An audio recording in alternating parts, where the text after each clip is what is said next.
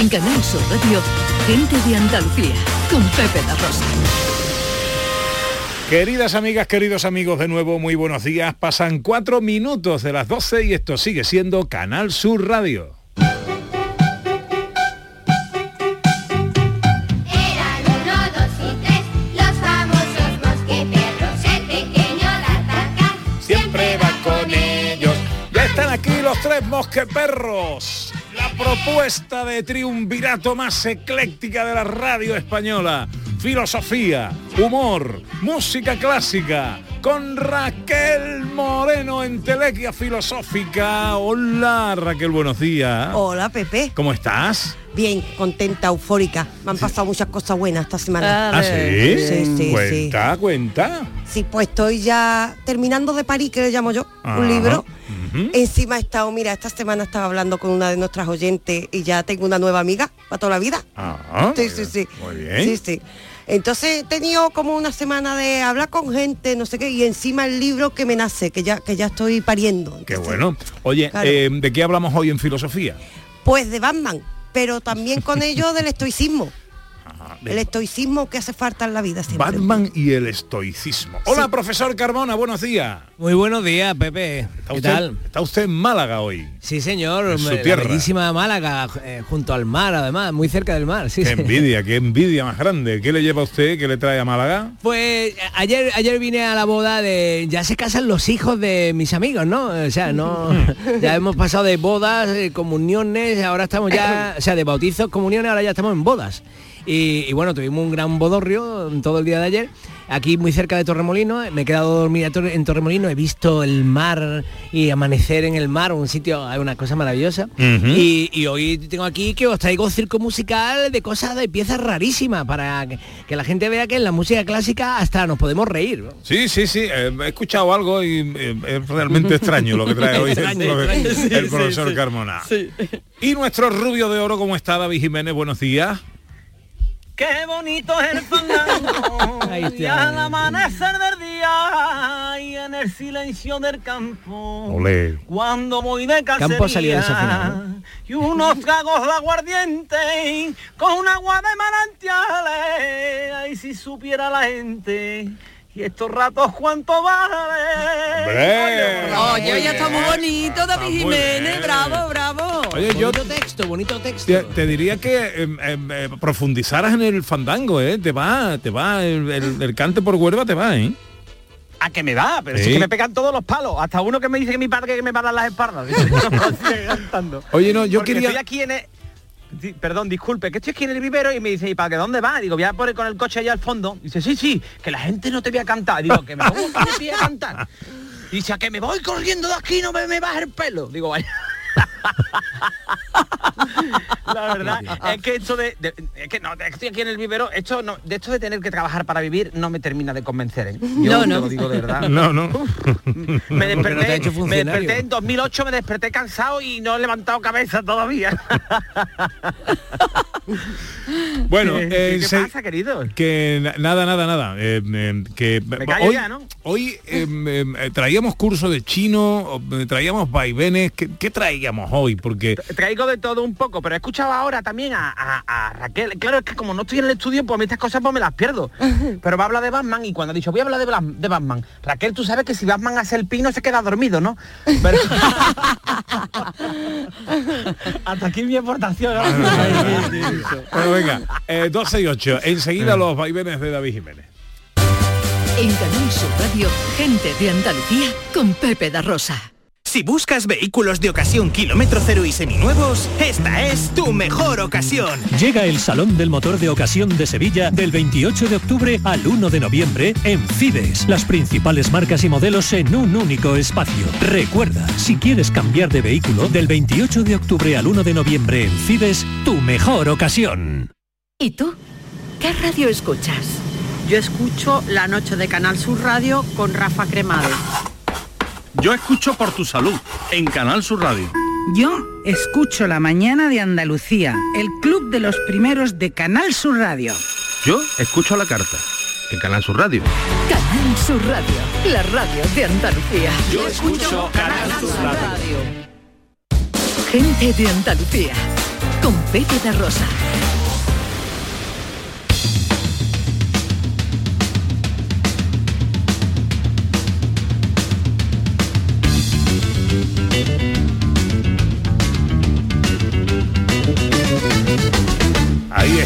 Ya llegó el espíritu de la desvergüenza, la verbigracia del cachondeo. Con más sonrisa que afinación, como cada domingo a esta hora, David Jiménez. Me siento orgulloso de colaborar. Como rompe, como rompe a aplaudir la platea. ¡Bravo, bravo! Oye, David, hoy dice el parte meteorológico que tenemos polvo en suspensión. Sí, sí, en suspensión tiene que ser, porque ya que dices esto, yo a, ver, a colación, ¿vale? Con el cuidado que las horas que estamos, pues, pues que, que conlleva, ¿no? Yo le dije una vez a mi mujer, digo, "Uf, como sigamos un mes más sin, sin intimar, me divorcio. Me dice, júralo. Así que estoy. ¿vale? Bueno, ¿qué nos cuentas? Te cuento, te cuento, tú dices, hoy va a traer no, vaivén. Sí, pues es que me ha llamado, me ha llamado la atención. Y si usted me lo permite, José María, quiero hablarte de, de- de una cosa, ¿vale? Porque está muy poco valorada en, en este país la vara de olivo, ¿vale? Entonces, entonces La vara de vivo. hay personas, hay personas que merecen una palmadita en la espalda, pero con una silla, ¿sabes? Entonces tú- verás a lo que voy. Yo creo que estaremos de acuerdo prácticamente casi todos, ¿no? Porque eh, vemos, la- vemos las noticias, vemos las noticias que son alarmantes, ¿no? Que lo más alarmante de las noticias es que ya no alarman, ¿no? Porque se ven mucho mermado, ¿no? Y nos está quedando un mundo maravilloso, ¿no? Para dejarle a Jordi Hurtado, como siempre digo, entre activistas, terraplanistas, antivacunas, que lo de las antivacunas me río yo, ¿eh? que estos son los, los antivacunas, son antivacunas, pero a los perros y los gatos no les falta una vacuna, ¿sabes? A ninguno. son antivacunas selectivos, ¿vale? Entonces, lo del acto vandálico que, habremos, que habéis visto ustedes en televisión sufrido por los girasoles de Van Gogh. Lo habéis visto, ¿verdad? Hombre, por favor. Sí. Vale, pues de esto quería hablaros yo. Lo de, bueno, primero que nada, lo de Van Gogh, yo creo que alguien viajó en el tiempo y le puso a Van Gogh la canción del Motomami y el nota se arrancó una oreja, ¿sabes? ¡Ay, ay, esto no puede estar pasando! El otro día digo yo, anda, que está cantando una canción de Rosalía y dice, no, no, me estoy quemando con una croqueta. Digo, vale, vale.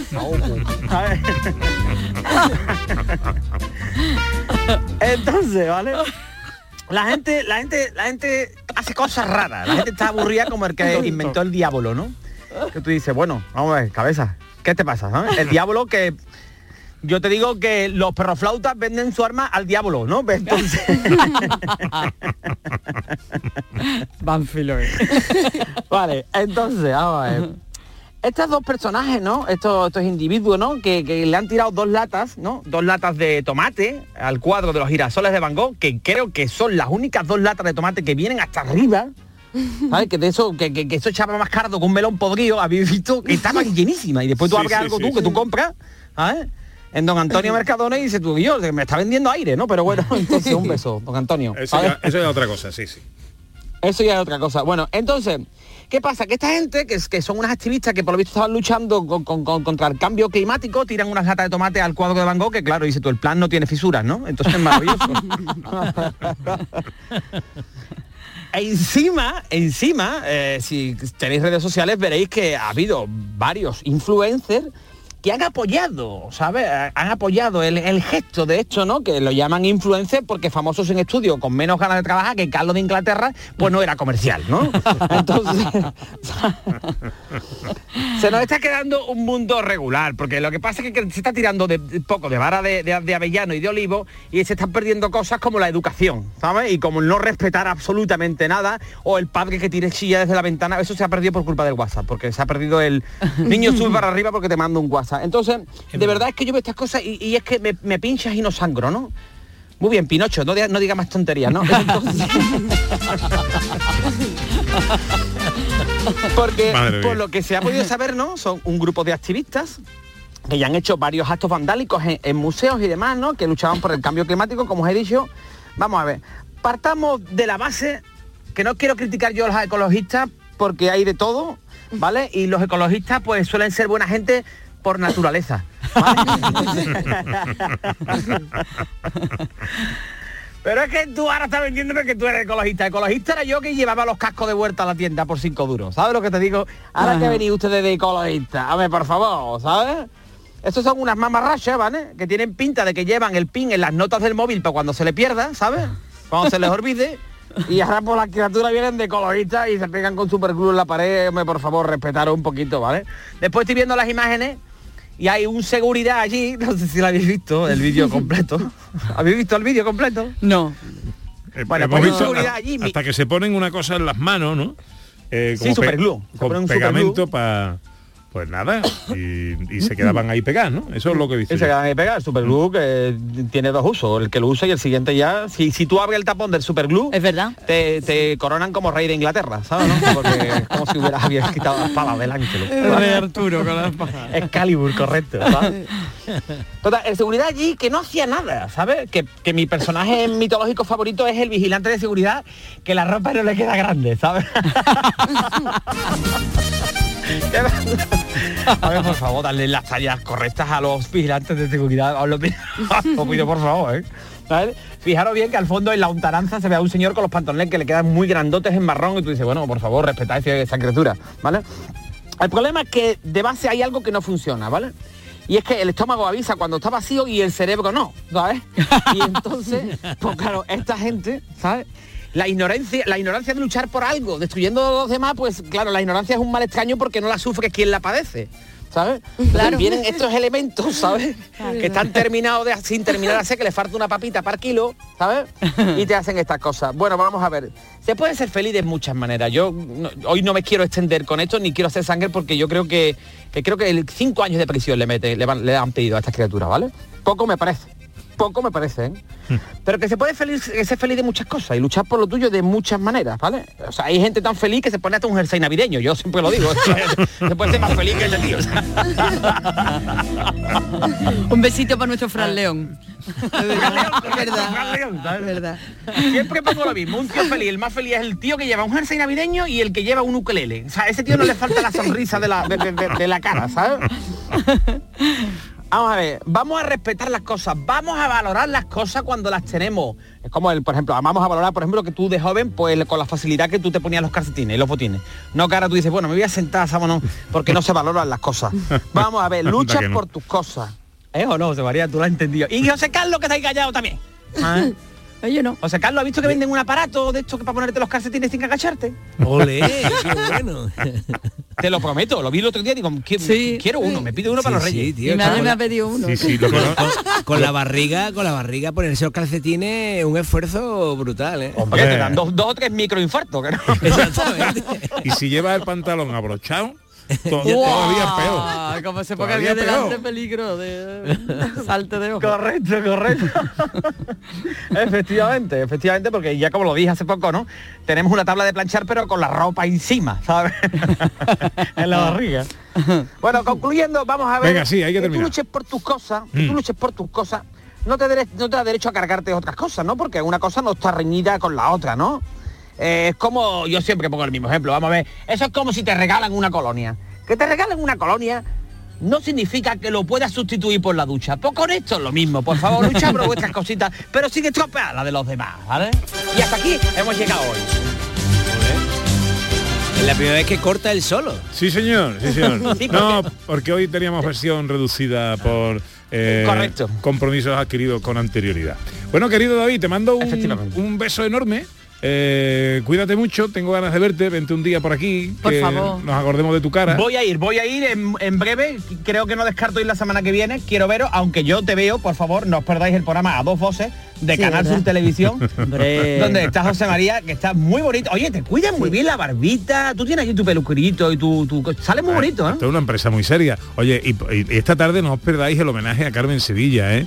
Primero veremos la película La Fierecilla Domada y luego vamos a hacerle un homenaje a- en su cumpleaños, en su 92 cumpleaños, a la figura de Carmen Sevilla. No os lo perdáis porque va a ser un programa muy bonito. Adiós David, cuídate. Hasta luego a todos, besitos. Adiós. Adiós. Adiós.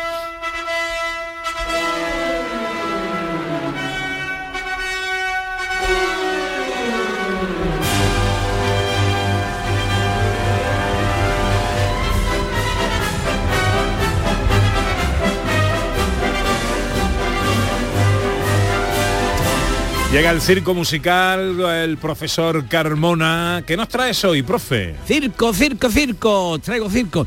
Mm, eh, hay, que decir una cosa. A lo largo de la historia de la música mm, clásica, ¿no? Eh, siempre la música ha sido mm, algo la clásica ha sido siempre algo serio, ¿no? Casi nunca nos hemos reído con, con- con la música clásica. Se ha podido bailar, te has podido, lo has podido pasar bien, ¿no? Pero la clásica, la música para sentarse a oírla, nu- nunca ha sido demasiado simpática. Sin embargo, después de la Segunda Guerra Mundial, que hubo una crisis filosófica profundísima, ¿no? Porque, claro, la gente y los artistas mismos se plantearon eh, qué se puede hacer, qué, qué música se puede hacer después de que hayan muerto 55 millones de personas, que se calcula que murieron en la Segunda Guerra Mundial.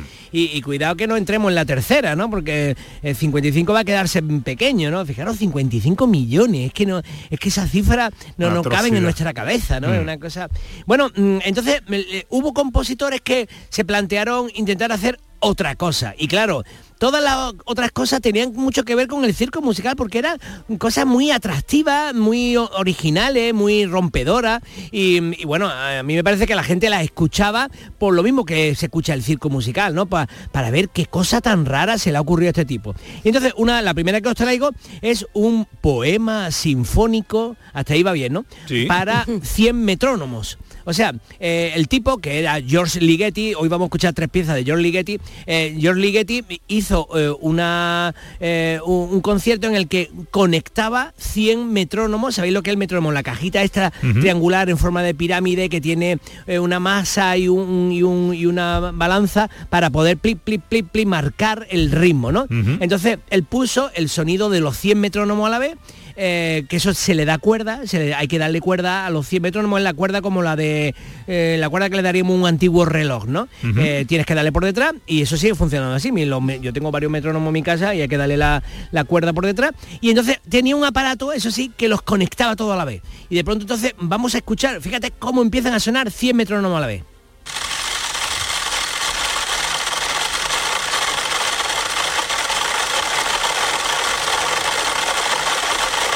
Claro, pa- parece que está lloviendo, ¿no? es como...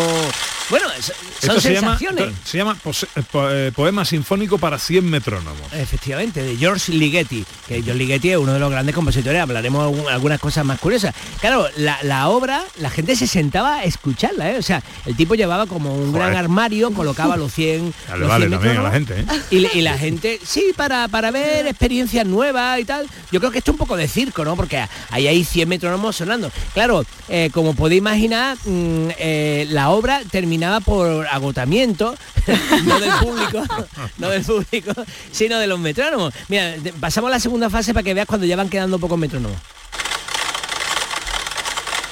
Eh, van quedando menos y se escucha con más nitidez ¿no? que un metrónomo. Claro, hay que, hay que decir que cada metrónomo lo ajusta el director al compás y a la velocidad que quiere y que... No, ah, bueno, eso sí, claro, cada uno tenía una velocidad distinta y por tanto se agotaban antes la, la- la cuerda, ¿no?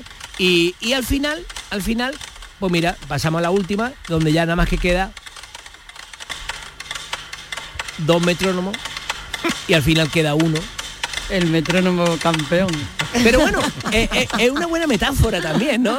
Eh, eh, eso es así, ¿no? La, la vida es así, ¿no? Empieza, tiene mucha fuerza, energía y se va consumiendo. Entonces, o sea, da juego para la metáfora, ¿no? Sí, pero Y- de ahí hasta una tarde, para eso a lo mejor no. Hombre, y pagar una entrada. Correcto.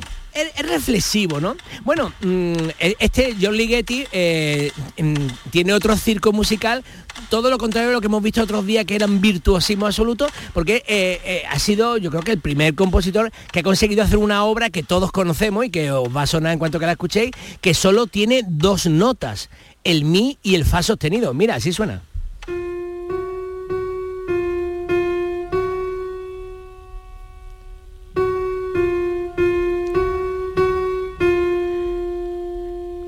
Exactamente. Banda sonora de una película. ¿eh? Exactamente.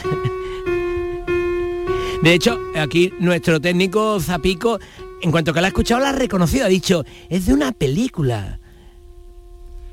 Sí, sí, con Lo- Tom Cruise. Lo bueno de- del mi y fa, está tocando mi y fa sostenido, es que puede hacer también el mi o el fa agudo. Por eso, y el grave. Y se escucha ahora grave y agudos.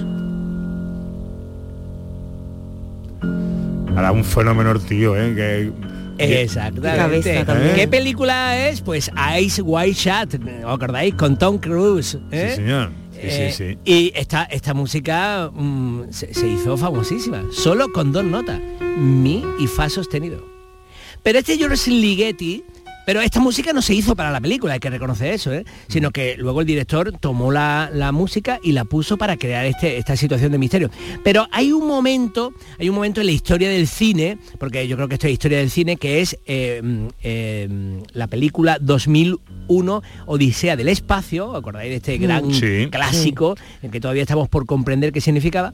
Bueno, pues mm, que cuando aparece el gran obelisco, después de que los monos estén golpeando allí con el así habló Zaratrusta de Richard Strauss, pues de pronto aparece el obelisco y empieza a escucharse esta música.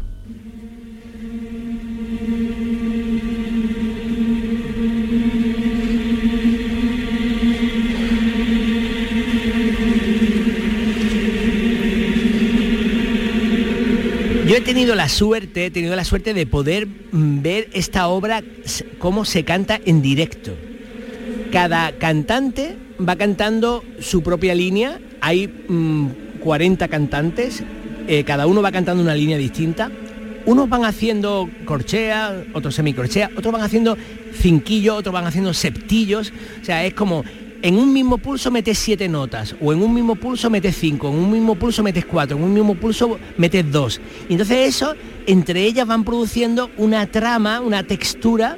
Mm, y además todo la- lo que van cantando, yo tengo la partitura, la partitura se puede ver en internet, todas eh, van cantando, van subiendo como de medios tonos en medios tonos, por eso van haciendo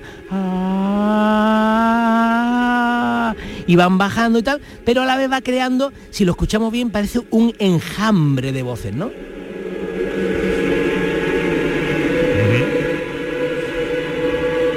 La sensación es muy alucinante. Y ahora os lo voy a contextualizar. Esta pieza es el Kyrie del Requiem de Ligeti.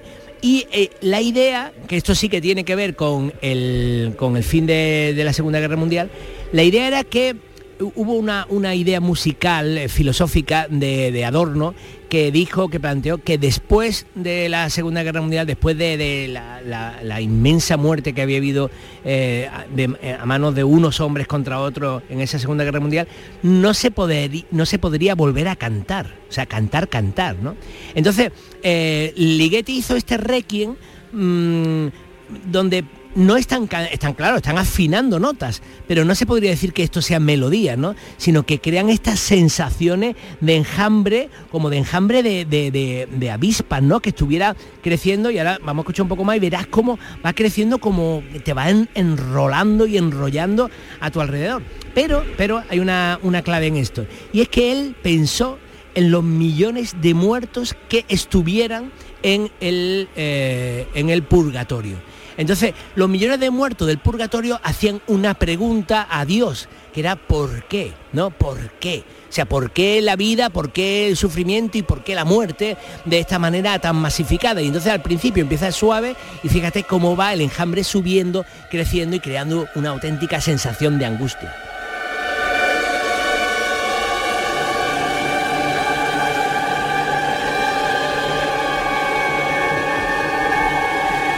Profesor, entre el, el metrónomo y el enjambre, esto en una misma tarde, en un concierto, sale uno loco, ¿eh? Yo a mí me cantan esto de la ventana y lloro y todo, ¿eh? Claro, pero por lo menos reflexiona sobre que el arte, sí. la misión del arte. No, no, un fenómeno, un fenómeno. Ligeti, Ligeti, un fenómeno. el fenómeno? Ligeti es un fenómeno. Fuera de serie. Bueno, hablando de fenómenos, que estás ahí con el gran Zapico, ¿no? Sí, señor, sí, El señor. hombre, besito enorme, Zapico, qué gana tengo de darte una shoshón. qué gana tengo de darte una shoshón. Bueno, eh, vale, pues más cositas enseguida. Ahora un poquito de filosofía. Venga. En Canal Sur Radio, gente de Andalucía, con Pepe da Rosa. El campo andaluz necesitaba un paso adelante. Por ello, hemos sembrado millones de datos, regados con inteligencia artificial para hacer posible... Siembra, la nueva plataforma colectiva por inteligencia artificial de asistencia a la planificación de cultivos para su comercialización. Toda la información para acertar y cultivar la solución más rentable. Junta de Andalucía. Canal Sur Radio. Sevilla. ¿Planeando salir de escapada o de fin de semana? Recuerda, hay otra Sevilla. Asómate a la provincia y disfruta de un turismo seguro en cada uno de sus espacios naturales, pueblos monumentales y alojamientos. Cambia de vistas. ProDetour Turismo de la Provincia, Diputación de Sevilla. Auditorio Nissan Cartuja nos trae una programación variada de música y risas aseguradas en este mes de octubre. No os perdáis los conciertos de Merche y Diego Valdivia, la obra de teatro de Gabino Diego o los monólogos de David Guapo y de Miguel Lago. Entra en auditorionissancartuja.com y no te quedes sin tu entrada. Repetimos, auditorionissancartuja.com. Todo lo que quieras saber sobre Sevilla lo tienes en canalsurradio.es. Sencilla, Sencilla, rápida, rápida, fácil de manejar. fácil de Así es la nueva app de Canal Sur Radio. Con todos los programas y audios destacados, los podcasts, emisiones en directo. Para que sigas conectado a nuestra programación y a los espacios que más te gustan y sigue. Cuando quieras, donde quieras. Descárgate ya nuestra app. Todo Canal Sur Radio, Radio Andalucía Información, Canal Fiesta, flamencoradio.com y Canal Sur Radio Música para ti. Cuando quieras, donde quieras. Más Andalucía, más Canal Sur Radio. Gente de Andalucía, con Pepe Rosa. Para Sofía la noche tiene algo especial, algo nuevo y seductor. Y se divierte bailando hasta el amanecer, no hay nadie dueño de su amor. Tiempo para la filosofía, tiempo para pensar un poquito, que esto siempre viene bien, con Raquel Moreno Lizana en Telequia Filosófica y su filosofía pop, ya saben, la propuesta para esta temporada de acercarnos a la filosofía a través de eh, pues la cultura más cercana, más popular que nos rodea y nos ha rodeado siempre. Sí. Hoy la cosa de qué va? Hoy va de estoicismo realmente, Ajá. porque yo creo que nos viene bien aprender a ser estoicos y estoicas en la vida. Pero vamos a aprenderlo en vez de dando la chapa, Pepe, con un personaje que todo el mundo conocemos, Batman, que es un Ajá. ejemplo de estoicismo. Ah, muy bien. Pues defi- def- definamos el estoicismo primero, si te parece, ¿no? Sí. eh, ¿Qué es el estoicismo? Normalmente cuando buscamos en internet estoicismo y sale filosofía de la resistencia, resistir, resistirlo todo. Bueno, resistirlo todo pero con inteligencia. El estoicismo nace como una corriente filosófica alrededor del siglo V antes de Cristo, hay los antiguos, y en realidad se llama estoicismo ¿por qué? Porque eran un grupo de filósofos que se reunían en la estoa. Sobre todo empieza con uno que se llama Zenón y empieza a hablarle a gente sobre una filosofía de vida y en la estoa ¿qué es? Una puerta. Eso es como se llama puerta en griego. Ajá. Y como se empiezan a reunir allí en la puerta para escuchar a este hombre hablar de filosofía de vida, pues los que van a la estoa, los que van a la estoa, los estoicos. Por eso se llama así.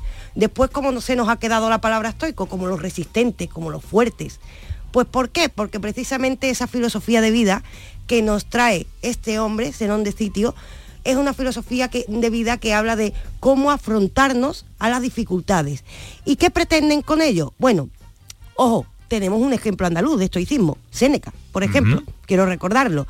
Pero eso, ¿qué pretenden lo- los estoicos? Tener una vida eudaimonia, le llaman ellos, pero como esta palabra es muy rara, una vida productiva a nivel personal, es decir, felicidad, pero no felicidad vacía, sino que queremos sacar provecho de nuestra propia vida. ¿Cómo lo hacemos? Ellos destacaban cuatro virtudes, sabiduría, justicia, coraje y disciplina. Y esto lo ponían en práctica en su propia vida, pero además llevándolo a extremos. Claro, esto queda en el siglo V antes de Cristo como una cosa antigua hasta que aparece Batman. Batman es un ejemplo de estoicismo, aunque suene muy friki, pero es tal cual. Batman es un ejemplo de estoicismo y vamos a mirar su vida para entender por qué la gente dice, ¿por qué Batman es un superhéroe si es rico y tiene un coche y en realidad no tiene poderes? Y no tiene superpoderes. exacto. Ahí está, porque es un estoico y los estoicos son héroes. Y esto es el ejemplo de Batman, sobre todo recomiendo la película que en la que me voy a basar, Batman Begins, que es en la que nos cuentan cómo nace Batman. Vale, miramos la vida de Batman. Empezamos, voy a destacar solo unas cuantas escenas que todos conocemos. La primera de ellas. Ese Bruce Wayne que es un niño y va al teatro con los padres y empieza a tener miedo de lo que está viendo en el teatro. Y tiene mucho miedo. Y entonces el padre incluso le dice, pero estate tranquilo, no tengas miedo. Y en ese momento, como el niño está histérico, dicen los padres, vámonos del teatro, que el niño no hace caso. Se van del teatro y ahí, en ese momento, matan a los padres de Batman. Bueno, del futuro Batman. ¿Qué pasa? Que ese niño se sentirá culpable durante toda su vida porque piensa que por culpa de su miedo, sus padres han fallecido. Lo primero que tenemos, un trauma, la dificultad que se asoma en la vida. Pero aquí no se queda ahí la historia. Ya sabemos que la culpa, si se queda ahí encasquetada, ¿qué es lo que ocurre? Que nos quedamos dando vueltas sobre nosotros mismos. Batman es quien es porque se va a convertir en un estoico a partir de aquí, a partir del dolor que se le presenta en su vida. ¿Y qué, cómo va a continuar la historia? Bueno, también recordamos esa famosa escena en la que este niño, justo antes de lo que ocurra a sus padres, ya era un niño que estaba manchado por el miedo. ¿Por qué? Porque había caído en un pozo, nos acordamos. En la otra escena, en la que él cae en un pozo y en ese pozo aparecen un montón de murciélagos y él se asusta muchísimo. Y él en ese momento, que era justo poco antes de que el padre muera, mm, se queda como pillado, como decimos nosotros, de por qué no puedo parar de pensar en murciélagos. Y le dice el padre, porque te conviertes en lo que mm, aquello a lo que atiendes, es decir, tú te conviertes en aquello en lo que estás pensando, que por cierto era algo que decía Epitecto, te conviertes en eso a lo que prestas atención. Esto es una frase de un estoico en la antigua Grecia. Él presta atención a los murciélagos, llega al trauma y ya tenemos el lío montado. Nos vamos a la siguiente escena y ¿qué ocurre? Que ya tenemos un niño traumatizado por el miedo a los murciélagos y un niño que además se siente culpable por la muerte de los padres. A partir de aquí, ¿qué es lo primero que quiere? Venganza. Él quiere vengarse de eso que ha pasado y ¿qué está haciendo? Echarle la culpa al mundo de su desgracia lo que hacemos todos normalmente al principio cuando cogemos una rabieta. Y aquí aparece un personaje en Barman Begins, que es un, un mafioso, que se le va a adelantar en la venganza. Pepe se le va a adelantar. Él quiere matar a los asesinos de sus padres y de repente, ¡pum! Este se le adelanta en la venganza y le quita esa venganza. Él no puede ejecutar esa venganza. Nos vamos a una siguiente escena. Él lo habla con su amada, Rachel. Rachel no por casualidad. ¿Eh? que yo tengo aquí información. bueno, pues esta mujer, él lo habla y dice, yo quería vengar la muerte de mis padres. Y esta mujer le dice, la justicia mm, es armonía, la venganza es una satisfacción personal. Y él se queda pensando, diciendo, si yo lo que quiero es hacer el bien, yo lo que quiero es matar a los malos. Pero se da cuenta de que a lo mejor eso no es hacer el bien. Empieza a darle vueltas al coco y habla con el mafioso que le ha quitado la venganza. Y entonces aquí vemos que ya aparece un personaje que está eh, empezando a replantearse cómo se enfrenta al dolor. Aquí va apareciendo el primer estoico, porque los estoicos no son gente que aguanta el dolor, sino que se replantean qué hacer con ello. Y aquí es donde parece que Bruce Wayne se va a convertir en Batman. Aquí empieza a pensárselo y aquí recuerdo yo una frase de Séneca que dice, a veces es necesaria la destrucción para dar espacio a una prosperidad mayor. Muchas cosas han caído para ser reemplazadas por otras mejores. ¿Y por qué recuerdo yo esto? Ha caído la posibilidad de su venganza, pero se ha abierto otra nueva, replantearse cómo hacer justicia en lugar de venganza. Y así comienza, eh, eh, una historia, aquí comienza Batman realmente. Él se va a un pueblo muy lejano y conecta con lo que se llama la Liga de las Sombras, que es como un grupo de samuráis, para que nos entendamos entre nosotros, un grupo de samuráis que lucha contra la injusticia y él se va a empezar a entrenar.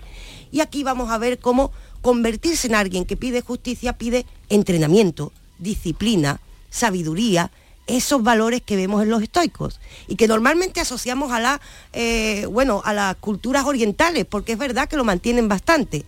Empieza a poner en práctica esto y a coger modelos como maestro. Tiene un maestro que se llama Henry Ducar al que coge de modelo pero se da cuenta que su maestro todavía ejecuta la venganza se da cuenta de que busca a los malos y los mata por ser malos. Y él recuerda que esa Rachel le recordó que le dijo, oye, justicia no es venganza. Y entonces, incluso habiendo aprendido de estos sabios, decide emprender camino en solitario, diciendo, vale, yo he aprendido la justicia con vosotros, yo he aprendido eh, la sabiduría, yo he aprendido la disciplina, pero yo no quiero venganza. Yo quiero otra cosa.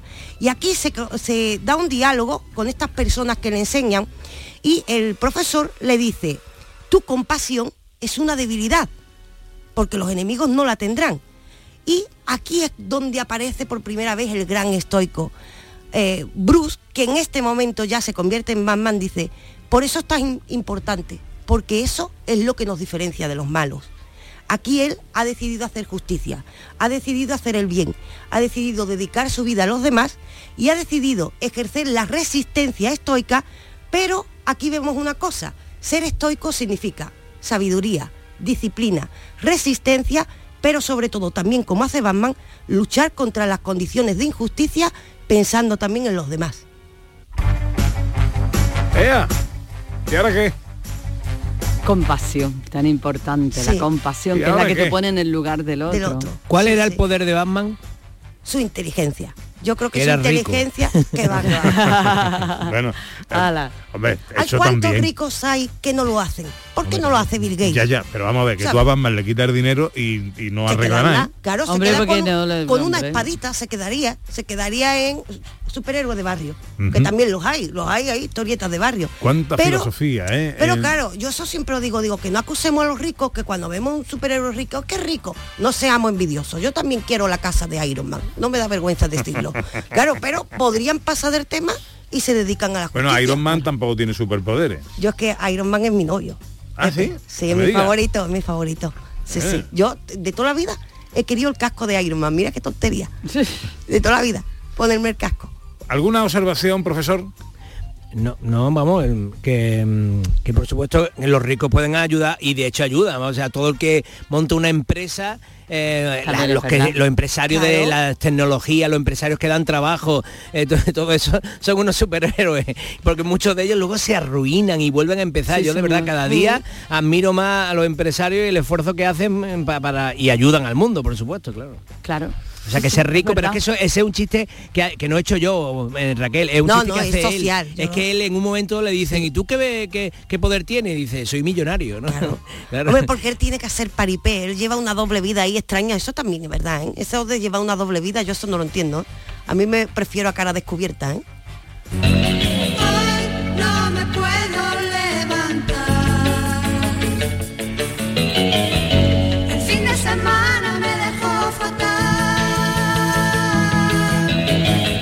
Bueno, el profesor nos propone también este año el Rincón del Vago, eh, en el que nos resume libros de ensayo.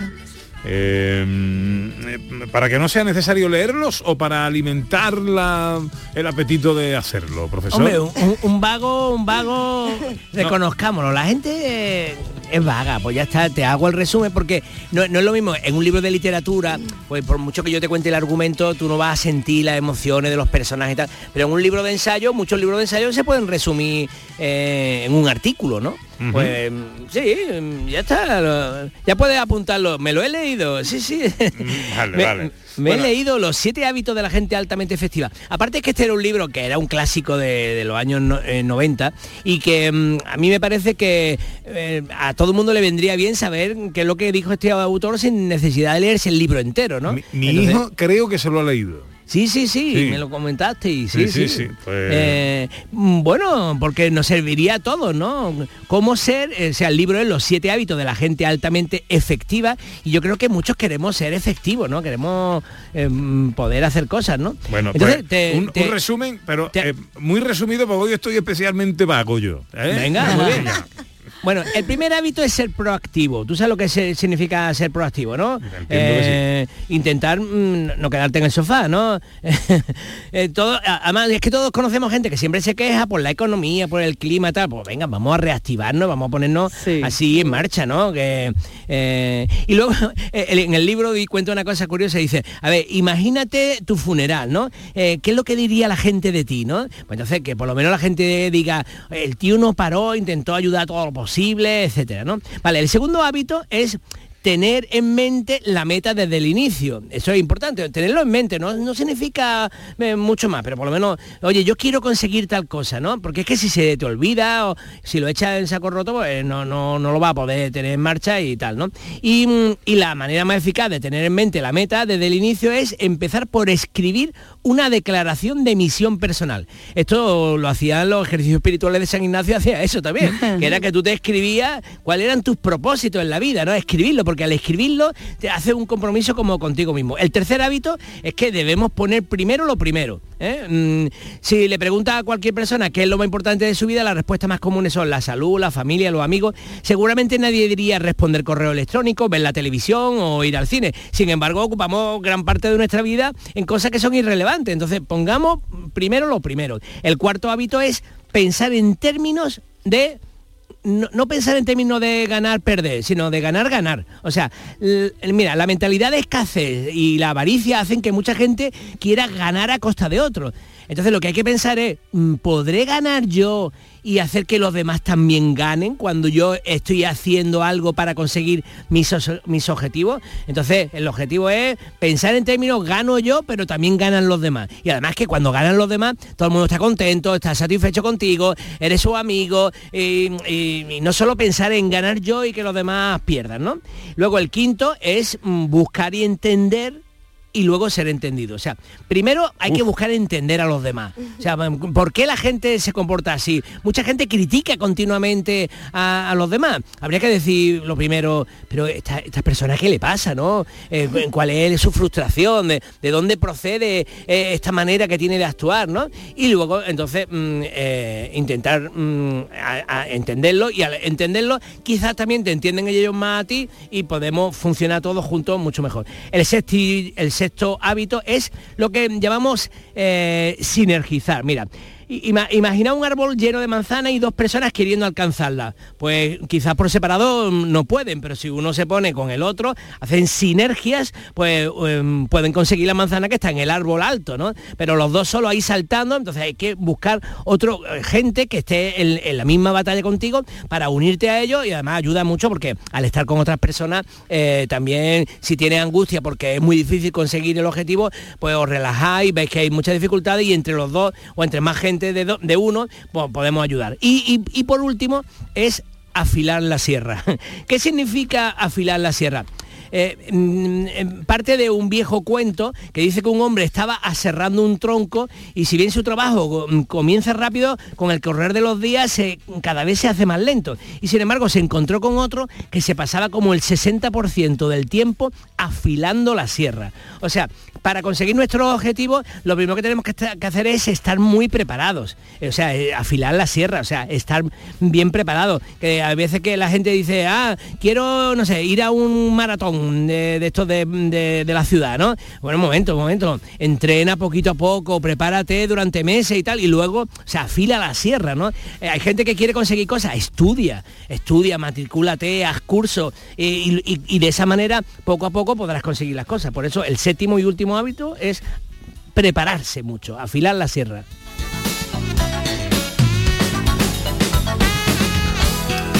Bueno, pues ya sabéis, eh, los siete hábitos de la gente altamente efectiva de Stephen Covey de 1989. Un libro de ensayo que ya no hace falta que os leáis. Porque, No, Porque escuchan la radio, claro.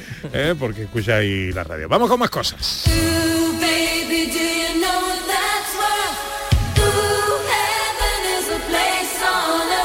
¿Qué heterotopía nos trae hoy Raquel Moreno? Una que me gusta mucho. A ver. Porque, bueno, recordamos, heterotopía significa otros lugares, lugares diferentes que no vienen a lo mejor en las grandes guías turísticas, pero que tenemos que mirar en Andalucía, donde se para el tiempo, se para la vida y hay que disfrutar. Pues como hemos hablado de Batman, ¿dónde se coloca Batman, Pepe? En una luz, para que todo el mundo le vea. Y yo he pensado, si Batman estuviera en Andalucía y quisiese saludarme a mí, por ejemplo, se colocaría en una luz y he pensado, ¿en qué lugar de Andalucía? Un faro. Ahí está, en un faro.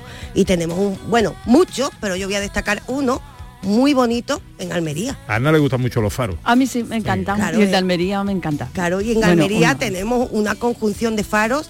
Yo voy a destacar uno que es el faro de San Telmo, Porque además Ah, vale. aprovecho para recordarle a la gente, ya hemos pasado por Sevilla, por Cádiz, ahora vamos a Almería. Si alguien quiere que destaquemos un lugar, que nos lo diga. Eso también de paso. ¿Y por qué destaco este lugar? Bueno, es un lugar como suele pasar en Andalucía, lleno de historia. El faro de San Telmo se remonta a 1500. Fue destruido por los británicos. Hay que ver qué mala uva. pesado. ¿Verdad, eh? Qué mala Oh, uva. qué Coraje le tengo a Nelson. Son. ¿Verdad? Y venga para acá y venga, Venga otra vez. venga cosas hombre. bonitas. ¿eh? Hay para otro lado, hombre. Digo que sí, pues nos lo quitaron en 1811, pero como nosotros somos de reconstruirnos, porque el pueblo andaluz es muy estoico, reconstruimos el faro de San Telmo. Y ahora mismo, fíjate que es eh, ha pasado a depender de la Guardia, a la Guardia Civil. Pero, ¿por qué destaco este sitio? Este sitio va a ser del gusto sobre todo de gente senderista, que está rodeado de mucha naturaleza. Cuesta un poquito subir, pero con estoicismo todo lo conseguimos. Y además es sobre todo por el lugar, ya que hablamos de otros lugares. Está en un acantilado a 77 metros de altura sobre el nivel del mar. ¿Qué pasa desde allí? Que vemos el Mediterráneo como a vista de dron, que vemos la ciudad de Almería como a vista de dron, como si la mirara Batman. O sea, tenemos una vista de Almería y de nuestro mar como si fuéramos Batman. O sea, esto hay que aprovecharlo. Porque además, ¿qué pasa? Ahí se para el mundo y cuando se sabe que el mar tiene efectos en ondas cerebrales, es decir, en las ondas alfas que se llama. Tiene un efecto que nos relaja. Ahí lo que vamos a escuchar y ver el mar. Nos vamos a enfrentar a la belleza que nos rodea. Y esto nos va a provocar un estado contemplativo diferente. Nos vamos a relajar muchísimo. Eso nos pasa a, por ejemplo, a María Chamorro y a mí en Isla Cristina. Claro, mira, otro sitio que hay que... En el Mediterráneo le pasa a, A mí me pasa en Manilva. Ana, en Manilva. Y, Claro. a, y a Cortina le pasa en que pasa a Lancay, ¿no? Claro, Claro. ahí me apunto. Ahí, Sí, sí. ahí, ahí, claro, está. Pero es eso, ese estado contemplativo diferente. Y aquí encima, desde un faro, qué cosa más romántica, nos creemos Batman protegiendo nuestra bella Andalucía. Hoy destaco el faro de San Telmo.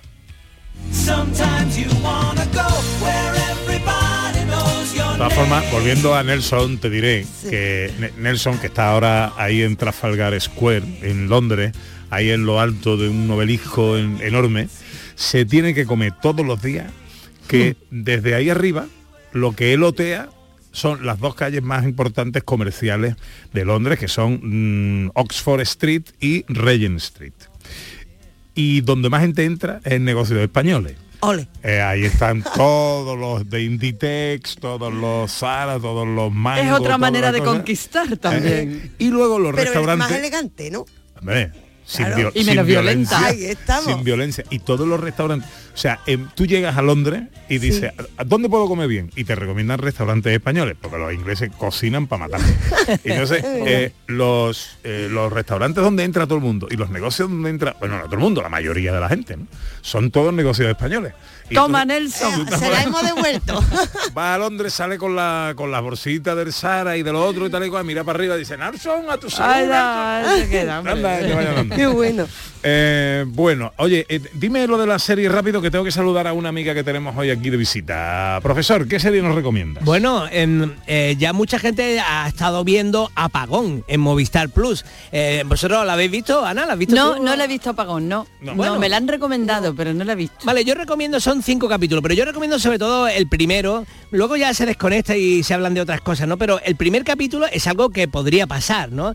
Porque todos vivimos dependientes de, de la electricidad. Si hubiera un Correcto. apagón por alguna razón natural, porque este es un apagón no por un atentado, sino por, no, por una razón natural, pues mm, eh, y además se perdiera la información que hay eh, en los discos duros, por ejemplo. Imaginad qué, qué desastre toda la organización de la gestión de- del mundo si se perdieran to- toda esa información. Sí, y, señor. mm, y bueno, yo creo que está muy bien, sobre todo el primer capítulo, para que la gente tome conciencia de nuestras dependencias. ¿no? Yo em, he vivido, eh, afortunado o desafortunadamente, el apagón de Nueva York. Yo estaba en Nueva York, en el Metropolitan, viendo el museo, y de pronto se fue la luz y tardó tres días en volver. Se quedaron sin luz en Nueva York tres días y eso fue realmente mm, curioso. Cerraron las calles, claro, los coches ya no podían funcionar porque la gasolina eh, no se podía servir porque lo- lo- las gasolineras son, funcionan por electricidad. Claro. Mm, eh, el- los ascensores no funcionaban en Nueva York, imaginaros. Ya ves, Nueva York. Lo- los restaurantes cerraron porque eh, la- las cámaras frigoríficas empezaron a descongelarse. Claro. Eh, to- todo fue, fue caótico.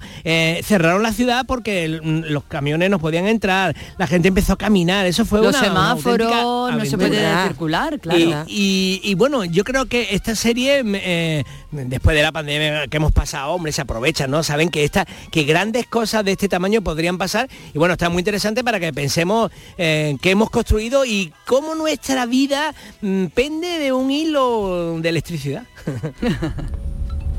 ¿Has visto las noticias? Sí. Pues va en serio, muy en serio. Escúchame. Para en una gasolinera lo primero, llena el depósito y todos los bidones que puedas. Compra toda la comida no perecedera que quepa en el maletero.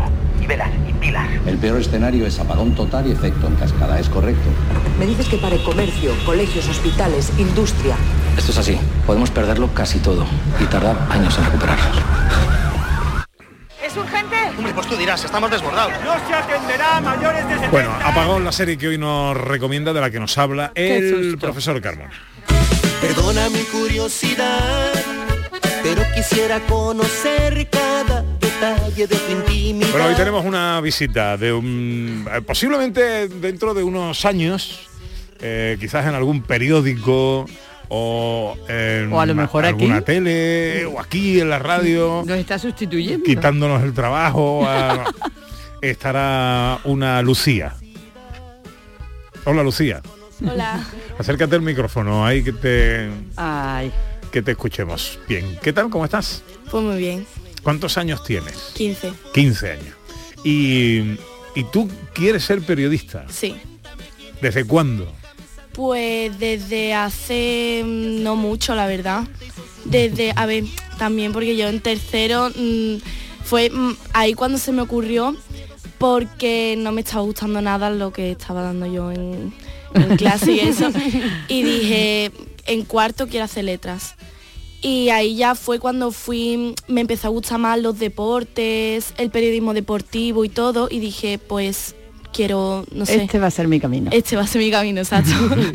Lo que no sabes todavía es si eh, vía radio, vía televisión, vía prensa escrita, eso todavía no lo sabes. A ver, me llama mucho más la, la televisión, la atención. Me llama más la atención la televisión. Pero mm, hoy que he venido aquí y tal, pues mm, no sé. Te hemos ha- hecho cambiar de opinión.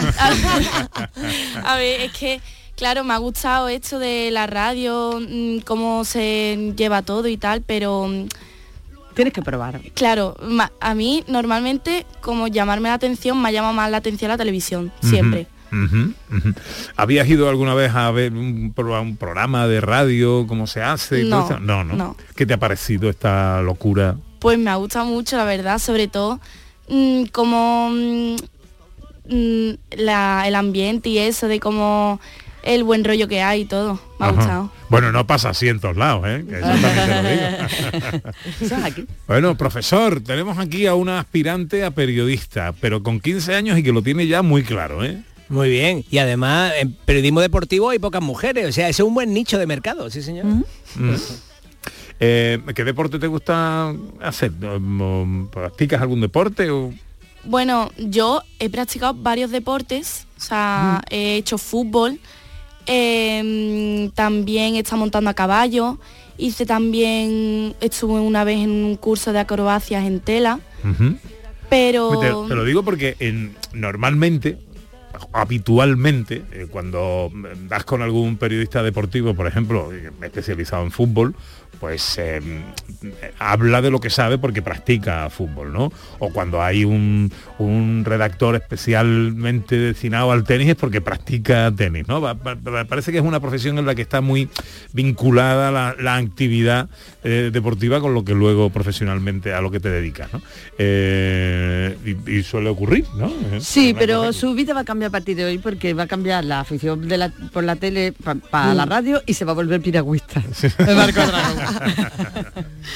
Bueno, vas a estar con nosotros un ratito más, ¿no? Sí, un ¿Sí? Tiene una voz Bueno. bonita para la radio. Tiene una voz bonita, ¿Verdad? sí, tiene una voz bonita, sí señor. Y, eh, y sobre todo que es muy joven y a mí, yo que con 15 años no tenía ni idea de lo que quería hacer en la vida, que alguien tan joven quiera o lo tenga claro, a mí particularmente me despierta mucha admiración. Bueno, pues tienes aquí tu casa, Lucía, para lo que quieras. ¿eh? Gracias, bienvenida, gracias. bienvenida. I